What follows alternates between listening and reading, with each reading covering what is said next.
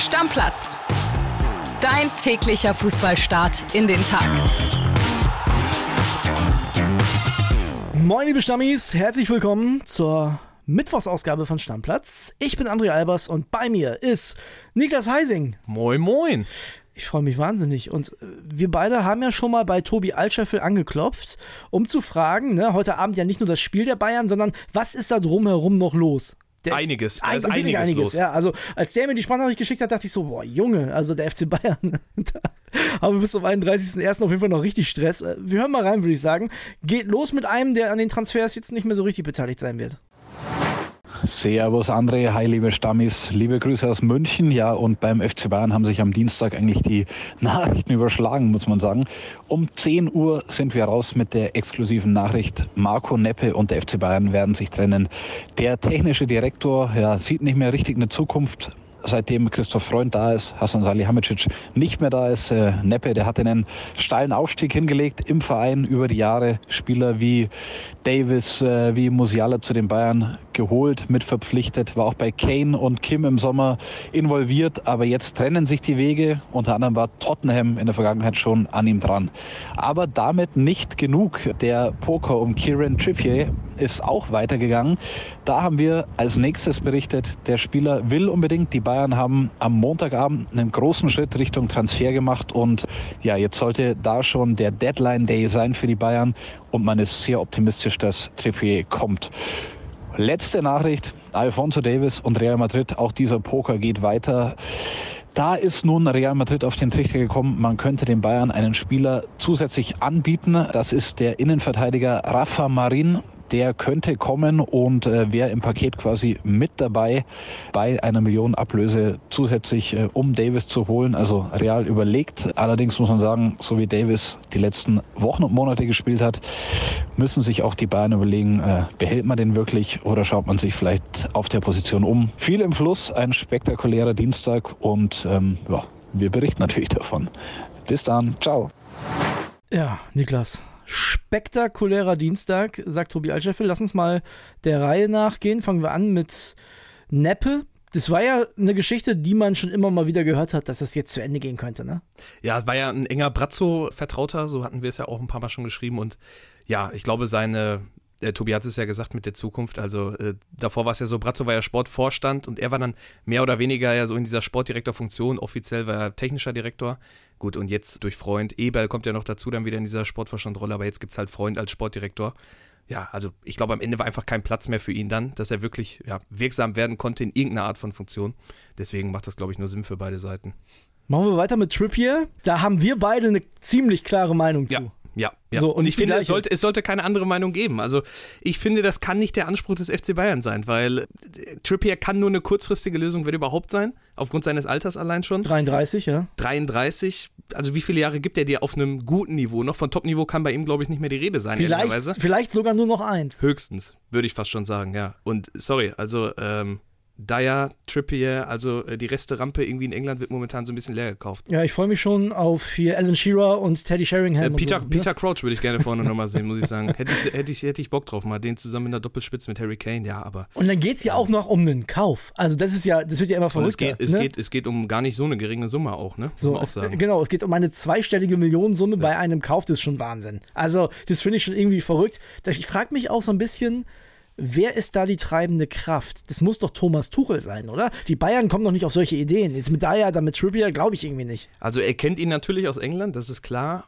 Aber äh, also egal wer dahinter steckt, also es ist meiner Meinung nach keine gute Arbeit, die da gemacht wird. Also weil das können eigentlich nicht deine langfristigen Lösungen sein. Und bei Bayern muss dein Anspruch sein, wenn du Spieler kaufst, müssen die erstens sofort funktionieren, zweitens müssen die zumindest eine Art von langfristige Perspektive haben. Ja, du musst mal überlegen, die wollten Kyle Walker, da ist äh, Trippier ein deutliches Downgrade. Ja, das Einzige, was du bei ihm vielleicht noch sagen kannst, ist, dass er zumindest im Saft steht, im Gegensatz zu Dyer. Also für Newcastle, also hat den Großteil der Spiele absolviert, bei Dyer war das ja komplett anders.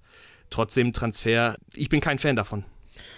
Und dann haben wir noch Davis, äh, wo Real Madrid jetzt einen Spieler mit draufpacken will, dessen Namen ich noch nie in meinem Leben gehört habe. Erinnert mich ein bisschen an Transferstrategien von mir, zum Beispiel beim Football Manager oder so, wo du Clubs einfach mal einen Spieler anbietest in der Hoffnung, dass sie Bock auf den haben, um die äh, Ablöse zu drücken. ich glaube, so richtig drücken können die nicht damit. Nee, also das kann ja, das, das kann ja nicht gehen. Also So. warum, warum sollten die beiden Interesse an dem haben? Ich glaube eher, dass, dass Real Madrid großes Interesse an Alfonso Davis hat und dass man dann das versucht, irgendwie so schmackhaft wie möglich zu machen. Ich weiß gar nicht, ob man die Bayern so überreden muss. Tobi hat es ja auch schon angedeutet. Ja, also ich meine, äh, du hast, du hast das Spiel ja gegen Bremen gesehen, ne? Wer wurde von Weiser vernascht vor dem Der- Gegentor? Ja, den hat äh, Mitchell Weiser jetzt in der Hosentasche stehen, Ja. Alfonso Davis. Ja. das war Davis. Also von daher sind es News, die einen so ein bisschen, also ich bin ja kein Bayern-Fan, aber als Bayern-Fan würden sie mich so ein bisschen ratlos zurücklassen irgendwie. Ja, ratlos und also alles deutet halt auf diesen XXL-Umbruch im Sommer. Das wird hin. spannend, ja. Also im Sommer wird es da richtig knallen. Das wird das Anti-Sommerloch. Wir haben die EM und dann noch den Bayern-Umbruch. und den, den Mega-Bayern-Umbruch. Wer weiß, wie groß der ist. Also äh, es kommen jetzt keine richtig, richtig geilen Verstärkungen für die. Und ja, lasst die wirklich keinen Titel gewinnen. Dann äh, über Tuchel hat er ja schon gesprochen die Tage. Wer weiß, ob Tuchel dann auch noch Teil des Umbruchs ist. Also das ist. Kann sein, klar. Da kann so viel passieren. Das ist wirklich Wahnsinn momentan. Lass uns weitermachen mit dem Spiel heute Abend. Denn damit es einen Umbruch gibt, muss, glaube ich, Bayern relativ erfolglos sein in der Rückrunde. Also ansonsten könnte sich der eine oder andere vielleicht doch noch retten. Jetzt haben sie momentan sieben Punkte Rückstand auf Bayer Leverkusen.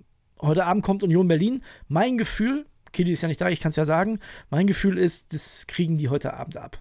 Ich glaube auch, ja. Also wenn es eine übliche Bayern-Reaktion ist, dann wird das heute ein, ein 5-6-0 und wird richtig hässlich für Union. Da gehe ich mit dir mit, ja. Falls ihr das noch im Stadion sehen wollt, gestern Nachmittag gab es noch 1000 Tickets tatsächlich. Also es ist sehr selten bei den Bayern, dass die Spiele nicht von vornherein ausverkauft Ja, sind. die Fans haben schon keinen Bock mehr, ne? Nach dem Werder-Spiel, ne?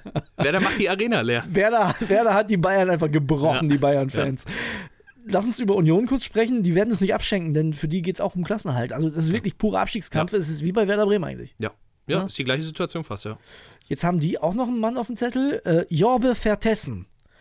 Kennt Berlin schon und die alte Försterei, weil er mit äh, Union San Giloada in der Euroleague gespielt hat. Viereinhalb Millionen soll der gute Mann kosten. Soll sofort helfen auf den Flügelpositionen. Was meinst du? Ich kann natürlich wenig über ihn sagen. Ich kann nur sagen, an sich das Profil macht definitiv Sinn für Union, weil durch die Abgänge von Becker und Fofana brauchst du natürlich jemanden. Genau, haben ja Chris Bedia jetzt geholt äh, genau. von Servet Genf. Der ist auf jeden Fall mit dabei. Dann äh, Kevin Vogt auch jetzt im Winter geholt.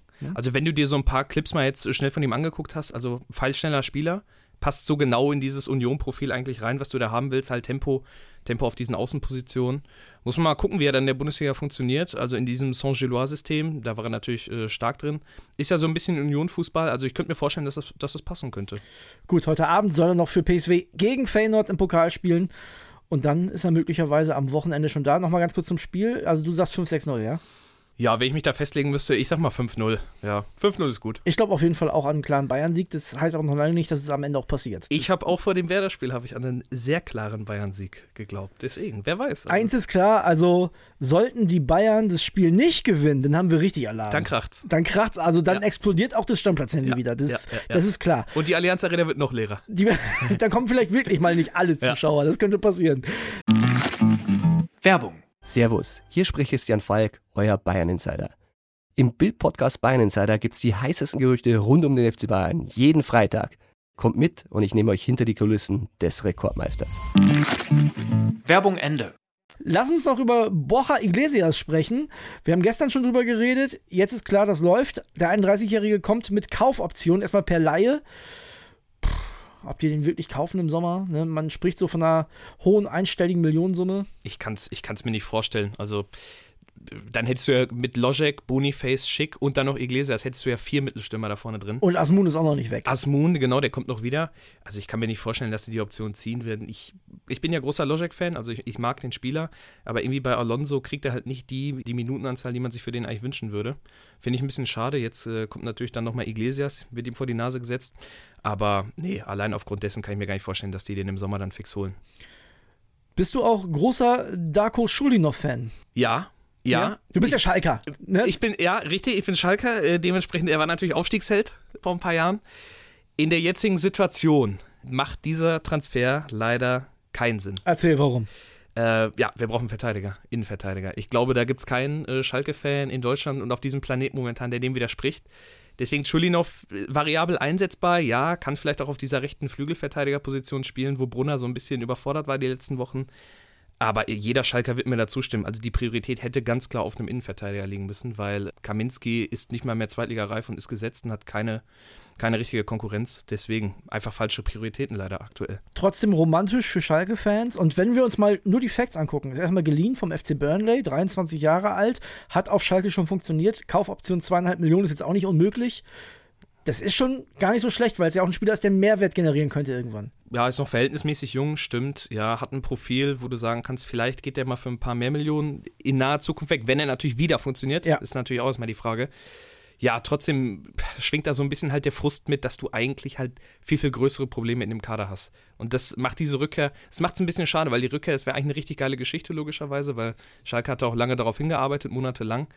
Ja, aber du weißt halt, eigentlich brennt es ganz woanders in diesem Kader. Das ist einfach so.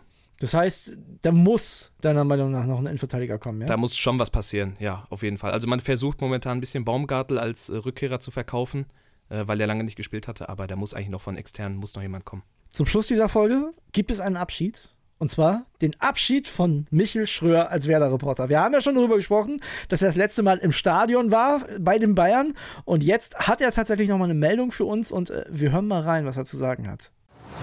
André oder André, wie du es magst, ich kann es nicht fassen. Das ist tatsächlich meine letzte Sprachnachricht als Werder-Reporter in Stammplatz. Ich will nicht abschweifen, es soll nicht um mich gehen, sondern um den SV Werder natürlich. Und da kann ich dir was über Michael Zetterer erzählen. Der spielte ja zuletzt richtig stark, auch gegen die Bayern. Da war er einer der besten Männer auf dem Rasen.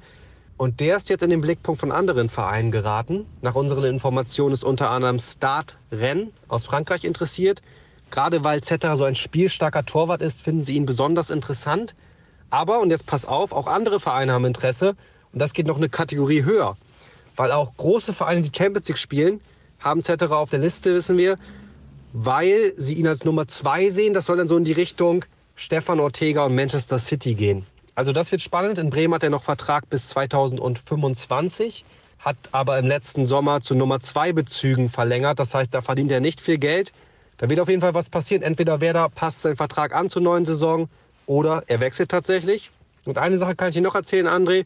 Da geht es um Nikolai Rapp. Der Wechsel ist durch. Der hat zuletzt ja ohnehin keine Rolle mehr gespielt, aber der wechselt nach Karlsruhe. Und da hast du, glaube ich, eine ganz interessante Geschichte zu dem Spieler. Das kannst du mir erzählen. In diesem Sinne, es hat mich gefreut, in Stammplatz über den SV Werder zu berichten und ich freue mich, wenn wir uns demnächst dann hoffentlich in anderer Rolle hören. André, mach's gut. Danke. Ciao, ciao. Ja, wir haben ja schon drüber gesprochen. Michel Schröer macht den Miro Klose und geht zu den Bayern. Das heißt, den hören wir auf jeden Fall in anderer Rolle wieder. Soll ich mit der Rap-Geschichte anfangen oder wollen wir erst kurz über Zetterer sprechen? Ich glaube, die Leute wollen jetzt definitiv hören, was mit dieser Rap-Geschichte aus sich hat. Das ist doch gar keine Frage. Ich bin mir gar nicht so sicher, ob ich das nicht schon mal erzählt habe, aber ich mach's mal. Und zwar im Zweitligajahr von Werder Bremen, in dem äh, einen, das ich erlebt habe, gab es ein Heimspiel gegen Hansa Rostock. So, Werder war Favorit, war das erste Spiel von Marvin Duksch. Das war Ende August äh, in diesem Zweitligajahr halt, ne? Also kurz vor Ende der Transferperiode. Und ich bin mit einem Kumpel, Kubi, Grüße an der Stelle, großer Stammi, äh, bin ich hingefahren. Sehr, sehr kurzfristig. Wir kamen sogar knappe 25 Minuten zu spät zum Spiel. Wir haben aber im Auto dann schon gesagt, so, ach komm, ich suche mir jetzt einen Torschützen aus, irgendeine hohe Quote, setze dann 10er drauf und wenn er ein Tor macht, kaufe ich ein Trikot von dem. So. Hab dann geguckt, wer hat äh, einigermaßen realistische Chancen, ein Tor zu schießen und wen, wen kann ich dann nehmen? Dann habe ich Rapp genommen. So. 1-0 Werder, so um die 30. Minute, Duxch Elfmeter, so 2-0 Werder auch Duxch und dann Nachspielzeit, 90 plus 4, ich dachte schon, ah, oh, schade, wäre witzig, witzige Story gewesen. Da kommt ein Schuss aus der zweiten Reihe, Torwart klatscht ab und Rapp haut das Ding tatsächlich rein. Seitdem habe ich ein Trikot von Rapp. Und du trägst es täglich, ne? Ich, trage es natürlich täglich. Nein, ja. also ne, diese, diese Geschichte verbinde ich mit dem Spieler sehr, sehr lustig. War ein sehr schöner Augusttag auf jeden Fall. Ich erinnere mich daran. Ich weiß nicht, ob das Wetter schön war, aber der Tag war schön. Das war insgesamt sehr, sehr lustig. Lassen Sie jetzt zu Zetterer kommen. Das ist natürlich eine Nummer. Jetzt hat er ein gutes Spiel gemacht bei den Bayern und da kommt direkt hier Michael Schröer wieder mit sowas um die Ecke. Das ist so typisch Bildzeitung, ehrlich.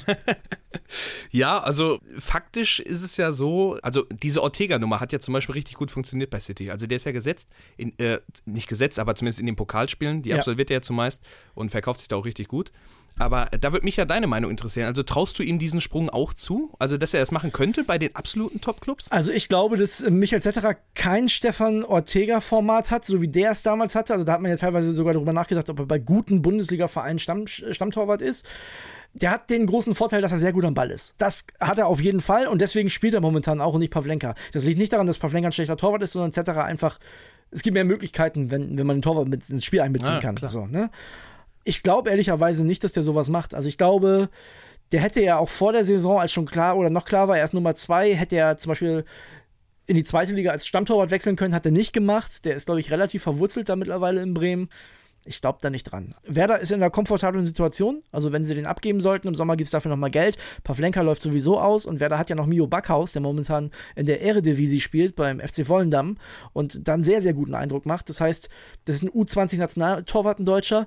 Da macht man jetzt nicht viel verkehrt. So, also von daher, alles ist möglich, aber ich, wenn du mich nach dem Gefühl fragst, ich glaube, Zetterer bleibt in Bremen. Ah, der Sprung wäre auf jeden Fall schon krass, ne? Also, wenn du sagst, vor der Saison eventuell Zweitligist, Stammtorwart, irgendwie sowas. Ja. Und jetzt redet man von Champions League Clubs, auch wenn es natürlich nur Ersatztorwart wäre, aber wie gesagt, Ortega erhält auch seine Spielzeit. Fußball geht auch schnell, ne? Also eine Kann- Verletzung. genau, kann auch immer was das an, passieren. Stell dir vor, der geht, also, ne, der Name wurde jetzt nicht gespielt, aber der geht zu Real Madrid, da gab es eine Torwartverletzung jetzt. Oder beim FC Bayern, da haben zuletzt auch viele andere Torhüter gespielt als Manuel Neuer. Oder Manchester United, wo Onana immer wieder daneben greift. ja, Also, aber gut, weiß. wir haben ja von Topclubs gesprochen. Die, okay, gut, gut, okay, da, da zählen die natürlich nicht mehr zu. Aber ja, also ist schon eine krasse Entwicklung, ne? Bin ich sehr, sehr gespannt, wie es weitergeht. Äh, Niklas, ich würde sagen, für heute machen wir den Deckel drauf. Jo, das Ne? passt. Und morgen geht es weiter mit uns beiden und mit äh, dem Ergebnis aus München, auf das wir wirklich sehr, sehr gespannt gucken. Mal sehen, ne? Also, Deckel drauf. Bis dann. Haut Ciao, rein, ciao. ciao, ciao. Stammplatz. Dein täglicher Fußballstart in den Tag.